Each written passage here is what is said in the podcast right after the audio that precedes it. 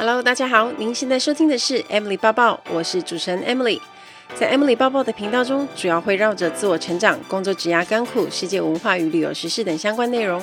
今天的节目就开始喽，请让我带着你的思绪一起飞翔吧。Hello，大家好，欢迎收听 Emily 抱抱。再过一个礼拜，我们就要迎向兔年了。所以最近大家是不是都在找一些新年礼盒？可能在走春啊，或者是拜访朋友亲友的时候可以送。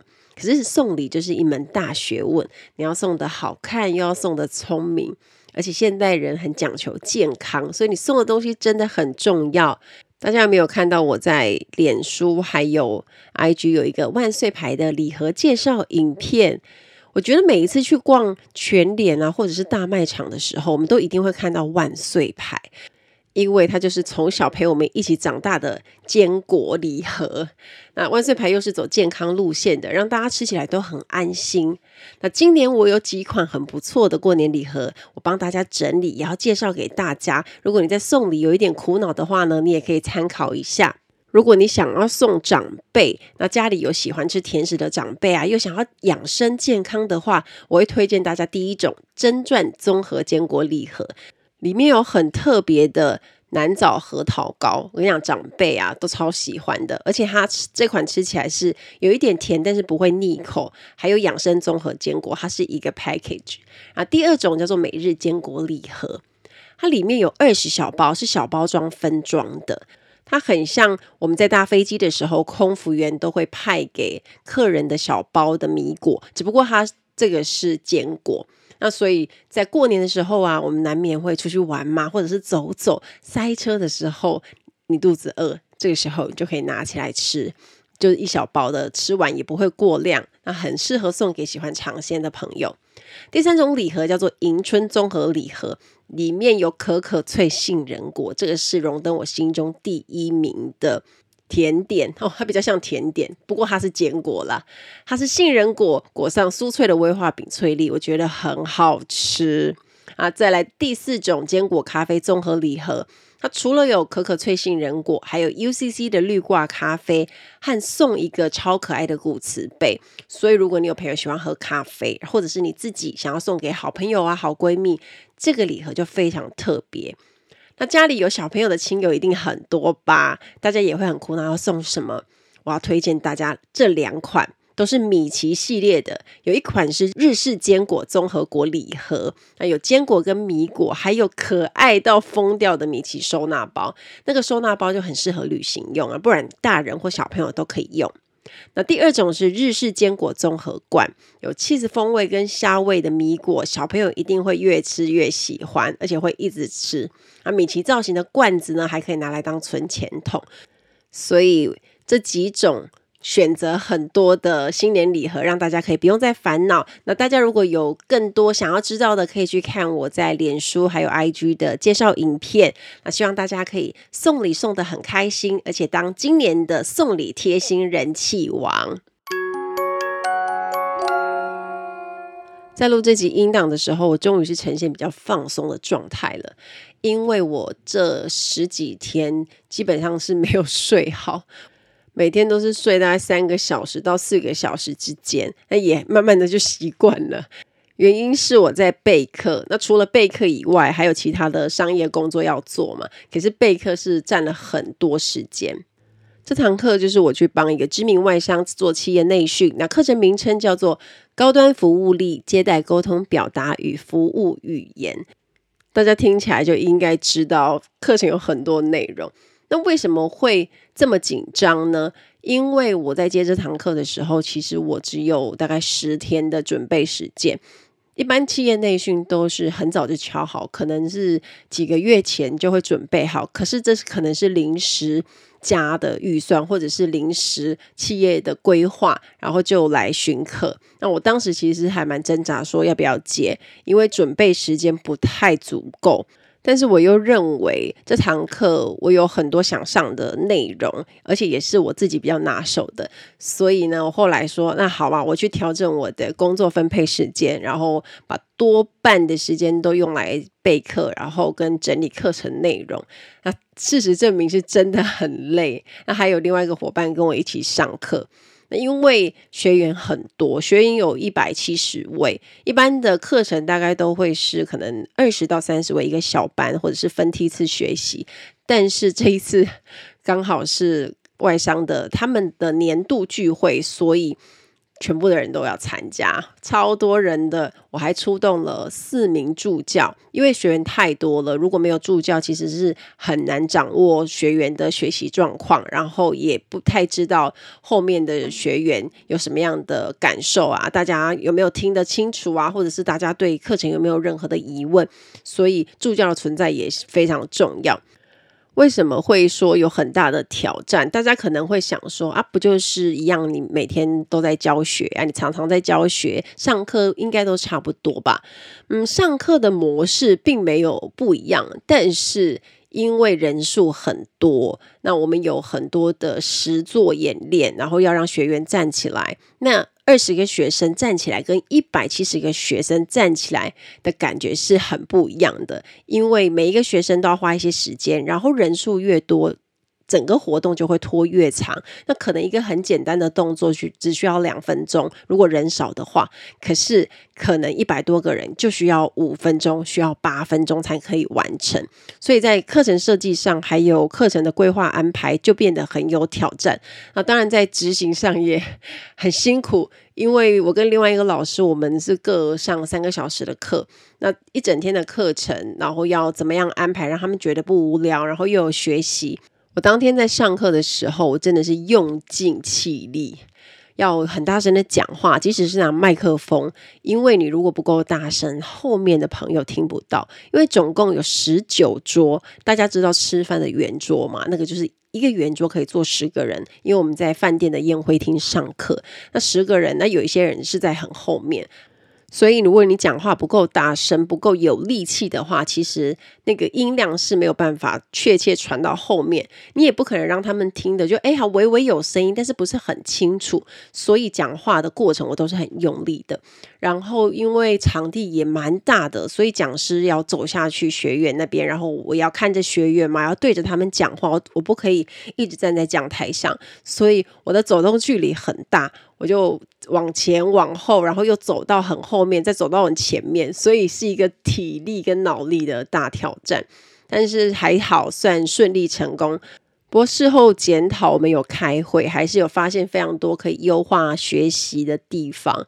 不过经验累积就是这样，如果你没有真的做过，你不会知道说要照顾的细节有哪些，哪些美感是在上课当中是非常重要的。因为操作少的人数跟多人数真的是有很大的差别，我觉得很有趣，然后也有很多的学习。我听助教们在下面有分跟我们分享说，其实很多的年纪稍长的学员，大家都很认真。就即使是一个简单的服仪检查，然后大家也看得非常认真。然后我在讲服务的故事，在讲服务语言，在讲如何做好一个客诉处理，大家都很认真的抄笔记。这个是我之前没有预想到的，因为我没有办法去预测学员的积极程度是如何。我真的是蛮感动的。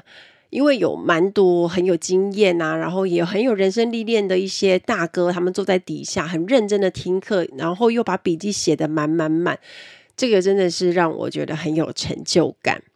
然后我在会后的时候啊，就跟公司的总裁聊天，也去跟他致意。那因为总裁非常非常的年轻，他只大我一点点，我就想说，哇，这个年纪他已经在当总裁了，让我们在干嘛？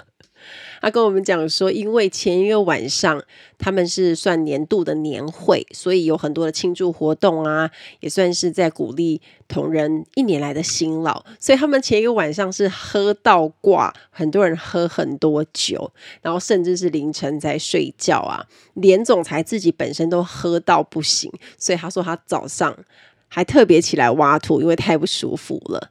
很多同仁都凌晨才睡，然后我们的课程是从早上十点半开始，你看他们又要早起，然后又要很精实的上一整天六个小时的课，真的很不容易，而且还要非常积极投入的学习，因为。我的课程并不是让他坐在那边听啊，或者是打瞌睡，还有很多时候都要教大家站起来做活动，还要实际上做练习。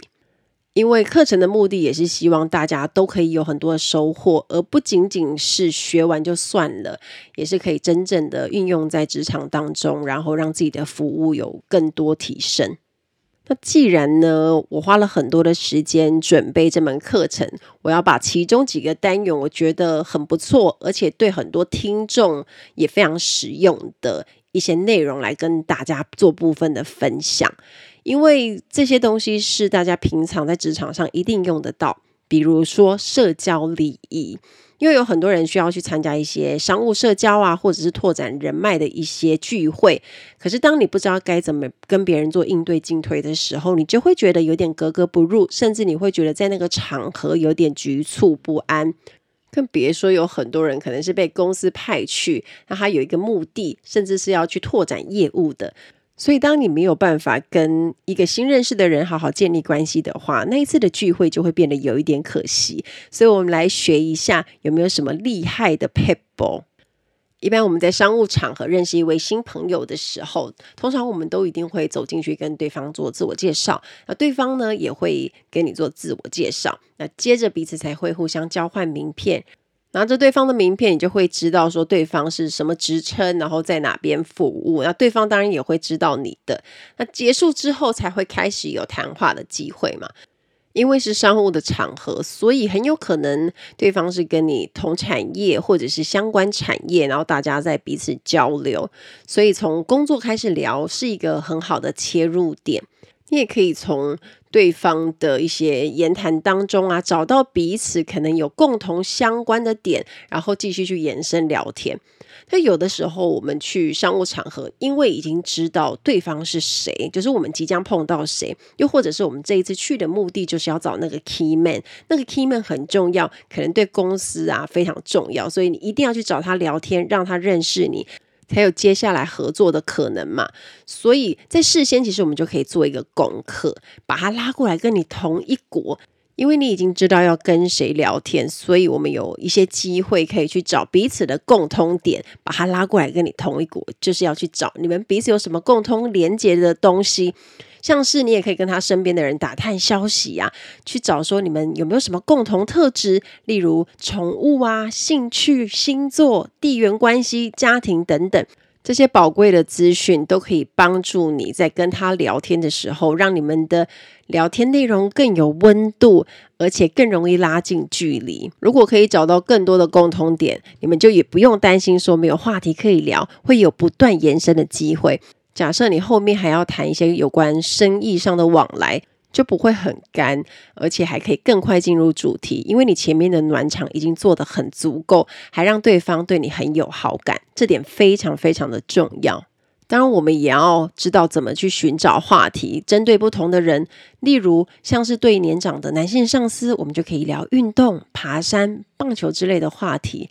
比如说，也多聊一些有亲切感、可以诉诸需求的事物，像是健康、美食，都会引起很多男女老少的兴趣。那我们就讲一些让对方觉得有兴趣、想关注的话题，就容易引起彼此的共鸣与感动，所以对建立关系真的有很大的帮助。Ladies and gentlemen, welcome on board. This is In-flight Service Manager Amy speaking. 欢迎来到航空小知识单元。在今天的航空小知识，我们要学的这个字叫做 double catering。Double catering 指的就是来回餐。Catering 原本指的是餐饮，机上餐饮的意思，但是呢，double 是双倍，它不是只吃两餐。我们在飞机上常常会说 double catering，它指的就是飞机上载了来回两趟班机的飞机餐。为什么会有这种情形呢？一般会发生在坐来回班机的时候，因为来回班通常它都是比如说两个小时、一个小时、三个小时的那种短班。那这时候在从香港出发的餐点就一定会上来回餐。例如我今天是香港飞首尔好了，那我们在香港上餐的时候，这时候仓储就会上两份，一份是去程从香港飞首尔的时候用，那另外一份就是从首尔飞回香港的时候用。大家可能会很好奇说，诶，为什么我们不直接从首尔那边上餐点就好了，就不用带，而且从首尔上的可能还比较好吃，对不对？可是会这么做主要有几个原因哦。第一个是因为时间不够，那通常我们在做来回班的时候。地停，我们所谓就是到了当地，然后飞机停在地面上，就是要越快越好，就是赶快把东西弄好，然后就客人登机，然后飞机赶快起飞，这样是最完美的，也不用再等对方的空厨上餐，只要做一些基本的清洁，或者是说有一些饮料或服务备品需要再新增，那个就很快。那这是其中一个原因。那第二个原因就是有可能是当地机场的空厨餐点比较贵，航空公司。呢，可能是为了节省预算。大家会不会发现，有的时候我们从目的地起飞，跟从那个我们去旅行的地方那边飞回来的餐点，有时候品质是落差蛮大的。我举个例子来说，从香港飞成田或羽田啊，从香港漏上去的餐点呢，也没有不好吃，但是就是我们习惯的味道，它并不是真的非常日式的餐点。但是啊，你要是从日本。空厨那边上来的餐点就很好吃，你会发现有很多的不一样。例如，你就会发现日本米非常好吃，然后会卷着这样一卷一卷的，很有诚意又很可爱。那除了米之外啊，比如说他们就会做比较日式的照烧鸡腿呀、或是什么盖饭呐，就会觉得好好吃，就很有我们在日本当地吃饭的感觉。我也是真的做了这份工作才知道说，哦，原来还有 double catering 这种东西。而且味道的不一样，还真的是吃得出来。所以 double catering 呢，通常都是出现在时间比较紧迫的来回班、短航程。那另外还有一个原因就是机场比较小，有些地方机场比较小，可能也不方便上餐，所以在出发的时候就一定要上来回餐。如果今天你是搭乘长程航班，比如说到法国、意大利或者是西班牙，那你从当地飞回来的时候呢，餐点就一定是从当地上的嘛。我会建议大家一定要选西餐，因为那个可能是他们拿手的。像我就印象很深啊，意大利飞回香港的时候，他们都会上很好吃的 pasta。我印象很深刻，经济舱里面呢有一个素食的千层面 lasagna。超级好吃，那它虽然里面没有肉，它是红酱口味，可是它有茄子，就一些蔬菜，我觉得那个酱汁味道很浓郁，而且很好吃，就很意大利的感觉。组员都很喜欢会加那个 Tabasco 酱，然后让它吃起来辣辣的。那只要有那个餐点，我好像每一次都会选那个餐点。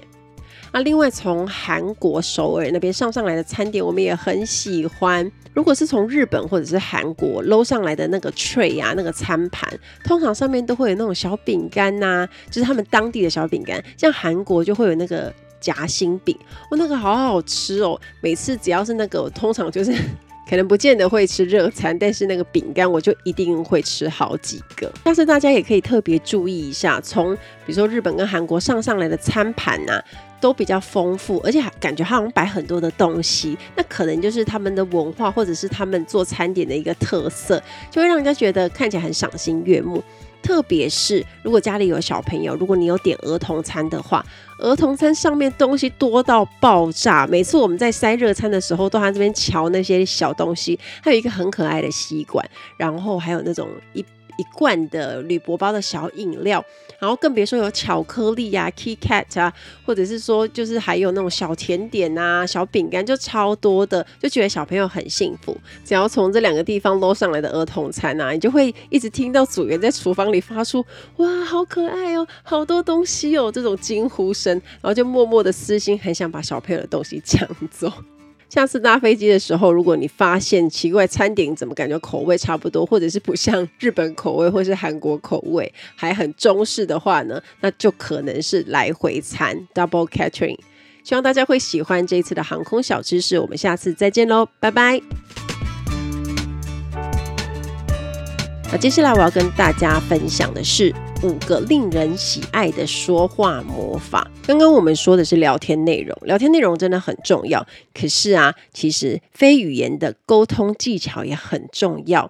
我们身体有很多的地方都会透露出讯息。五个非语言技巧呢，第一个叫做脸部表情。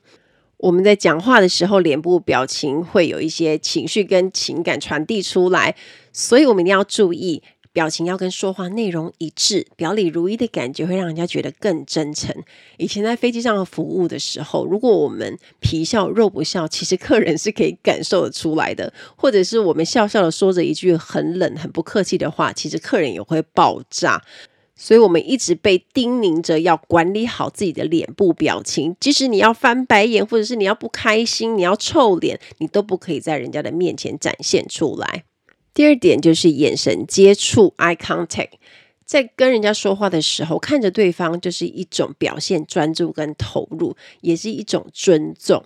有蛮多人其实是不太敢看着别人的眼睛，所以我会建议啊，你们要做眼神接触的时候，其实可以以额头跟鼻头为前后的基准点，然后往旁边延伸，画成一个菱形。这个范围就是我们在做 eye contact 的时候，即使没有看着对方的眼睛，但是。对方还是觉得你在看他，这是一个小小的技巧啊。另外，除了讲话以外，我们在社交场合，在喝酒碰杯的时候，也记得一定要有眼神接触，因为这是基本的礼仪。第三点就是肢体语言，除了讲话之外，我们一定会搭一些手势。那手势只要自然就好。搭配说话内容，就更容易让人融入你在说的那个情境。要特别注意，有些人可能喜欢站三七步啊，或者是说坐姿不端正啊，站姿很奇怪啊，这些都是在社交场合是 NG 的表现。那双手大家会很好奇说，诶，有时候不知道摆哪里怎么办？其实只要自然的垂放就好。千万不要交叠在胸前，那种就是好像一副是要来吵架或者是讨债的感觉。因为双手交叠在胸前会有一种比较防御性的动作，所以大家就千万不要做这个动作，只要轻松自然的把双手垂放就可以了。啊，第四点呢，就是倾听技巧。我们在跟一个新朋友或者是新建立关系的对象在讲话的时候，我们可以多运用这个技巧，要让对方多说话。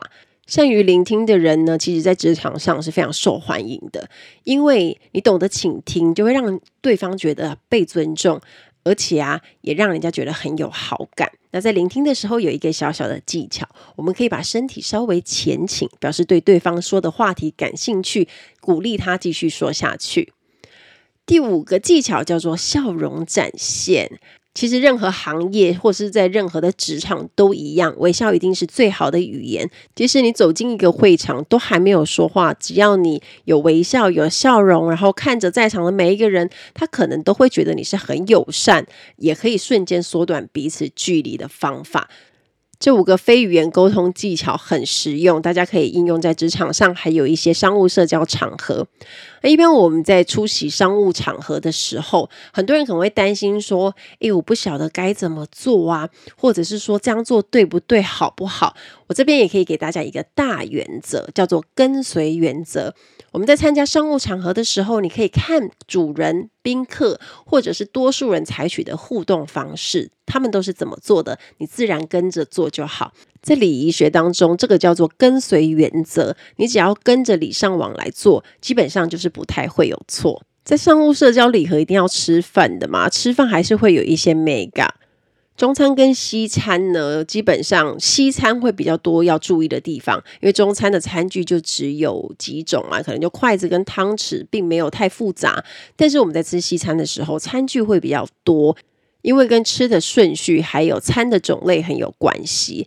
那大家呢，就一定要特别注意，如果你在西餐吃饭，然后半途离座，你可能要停电话或者是离开。我们一般会把餐巾布放在椅子上。如果你用餐完毕才把餐巾布放在台面上，表示你已经吃完了。可能大家会蛮容易忽略这个的，因为多数的人可能就会直接丢在桌子上。但是，一般正式的礼仪来说，如果你丢在桌子上，就表示你已经吃完了，不吃了。如果你放在椅背上，人家才会知道说，哎，其实你还要吃，你待会就会回来。所以这个小地方呢，你就要特别注意。